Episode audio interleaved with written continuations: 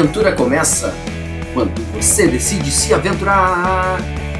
Bem-vindos ao primeiro episódio do Via Juntos Contos e Lorotas. Eu sou o Leanderson Franco e a Bruna Atanásio. No conto de hoje será o nosso primeiro Wild Camping. Mas o que é Wild Camping? Nada mais é do que o camping selvagem. Camping onde não tem nenhuma estrutura para uh, ah, de banho, chuveiro, luz. Então é conhecido como Wild Camping.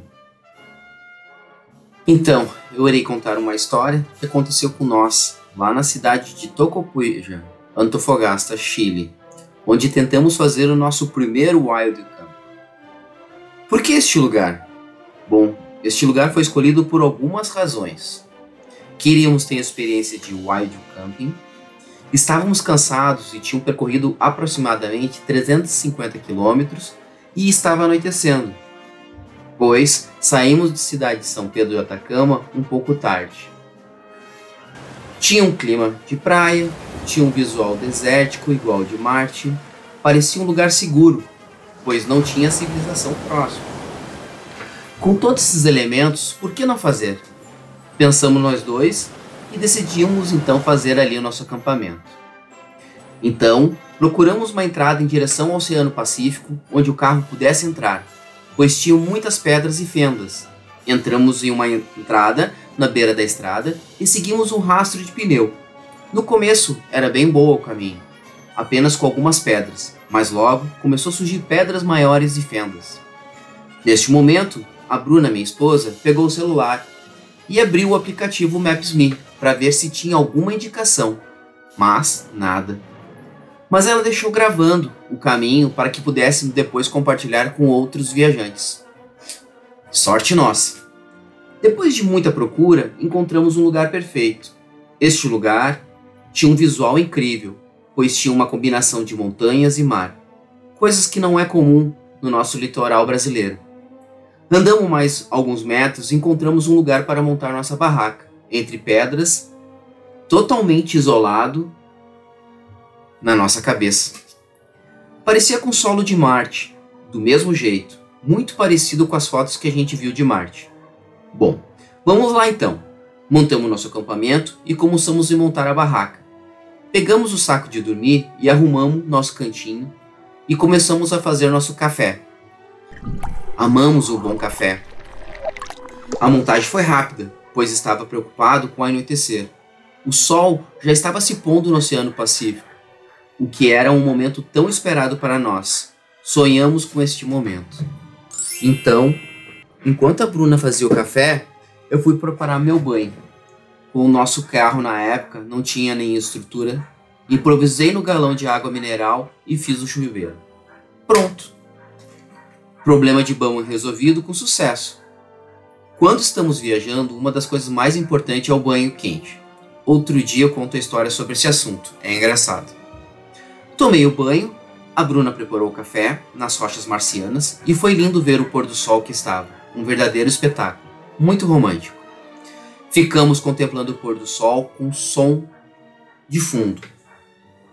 barulho do mar batendo nas rochas e pelicanos voando.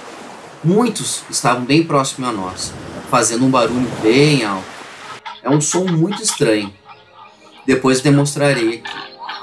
Agora era só esperar a noite chegar para curtir esse momento. A noite chegou, continuava a empolgação do lugar perfeito. A lua estava cheia, iluminando tudo em nossa volta. E as estrelas.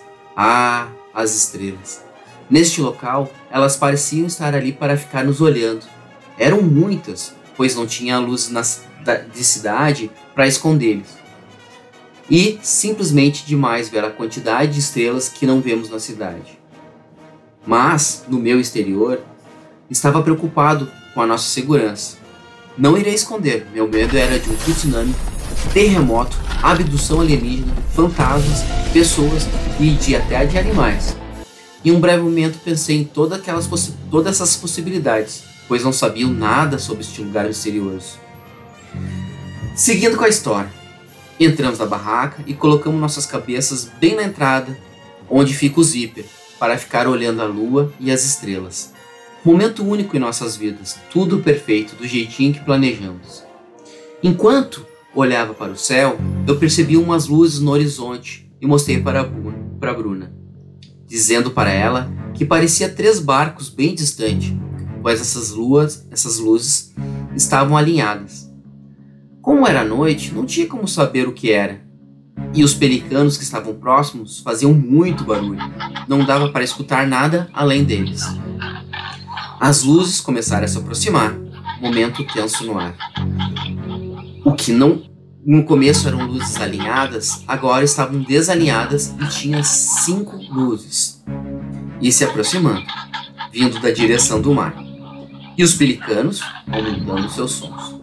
Era assustador, pois pensei: o que fazer?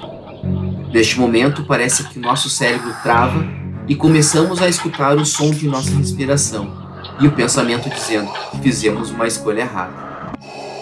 Agora já estamos em pânico e um pensamento rápido de desespero, pens pior pensamento, que tudo tinha dado errado, que estamos em risco.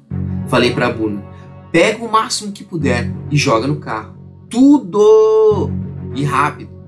Levantamos na velocidade da luz Pegamos tudo que podíamos pegar e jogamos no carro, mas as luzes estavam se aproximando. E os pelicanos, você já sabe. O medo aumentando, eu disse para Bruno: Deixa a barraca e vamos rápido, rápido, rápido, rápido, rápido. Neste momento, lembrei de um quadro que temos no banheiro que diz assim: O medo só é um abismo que a mente permite. Hehehe. Palavras bonitas para se dizer quando você não tem medo. Então, por um momento, joguei a barraca inteira no carro sem desmontar, desmontar e liguei o carro e saímos correndo, correndo deste lugar. E as luzes se aproximando. Só que no nosso sair correndo tinham alguns obstáculos com um penhasco ao lado, fendas e pedras e rochas enormes no meio do caminho. Então, tentei buscar a trilha que fizemos com o carro, mas sem sucesso, pois estava escuro e era impossível encontrar a trilha. Não tinha estrada, não tinha nada. O maior medo era cair do penhasco e a chance era grande, pois não sabia mais a direção que estava. A cada metro parecia uma rocha que atrapalhava ainda mais o nosso senso de localização. E as luzes se aproximando. E nós procurando uma saída e nada, rodando lentamente do nada para lugar nenhum. Eu falando para a Bruna, que já estava quase chorando, o que a gente faz? O que, que a gente faz? O que, que a gente faz? Neste momento, como uma luz divina, ela diz: O caminho que fizemos está gravado no Maps.me. Então, ela foi procurar o telefone que estava perdido em algum lugar do carro. Nossos corações acelerados, ela achou o celular, abriu o aplicativo. Uma sensação de alívio momentâneo. Ao abrir o, mata, o mapa, ela disse que estávamos alguns metros distante do caminho que fizemos na ida, mas como tinha muitas pedras e fendas, tive que contornar e desviar. E ela guiando como uma navegadora de ralis Paris-Dakar, cada palma sempre correndo à frente. Com isto, consegui manter a calma e, e ela informando com precisão o caminho. E aos poucos, as luzes estavam ficando para trás a trilha já estava sem pedras e sem fendas. Ufa! Em alguns momentos estava vendo a estrada e sabíamos para onde ir. Foi uma das melhores sensações que já tive. Continuamos a seguir a viagem até a próxima cidade para encontrar um campo, pousada ou hotel. Estavam muito cansados, ainda mais com toda aquela injeção de adrenalina.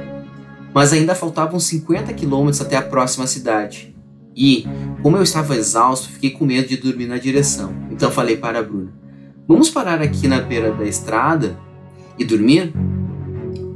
Por lá tem vários recu recursos para viajantes dormir na beira da estrada. Mas continuamos mais um pouco e vi um caminho na estrada e disse para a Bruna: Vamos ter que dormir por aqui. Ela pensou e disse: Então tá. Desliguei o carro, ajustamos os bancos do carro para trás e começamos a rir muito com a lua e as estrelas como espectadoras dessa história. Ficamos conversando e namorando um pouco, até que a Bruna dormiu no sono profundo. E eu parecia uma coruja, mais alerta do que nunca.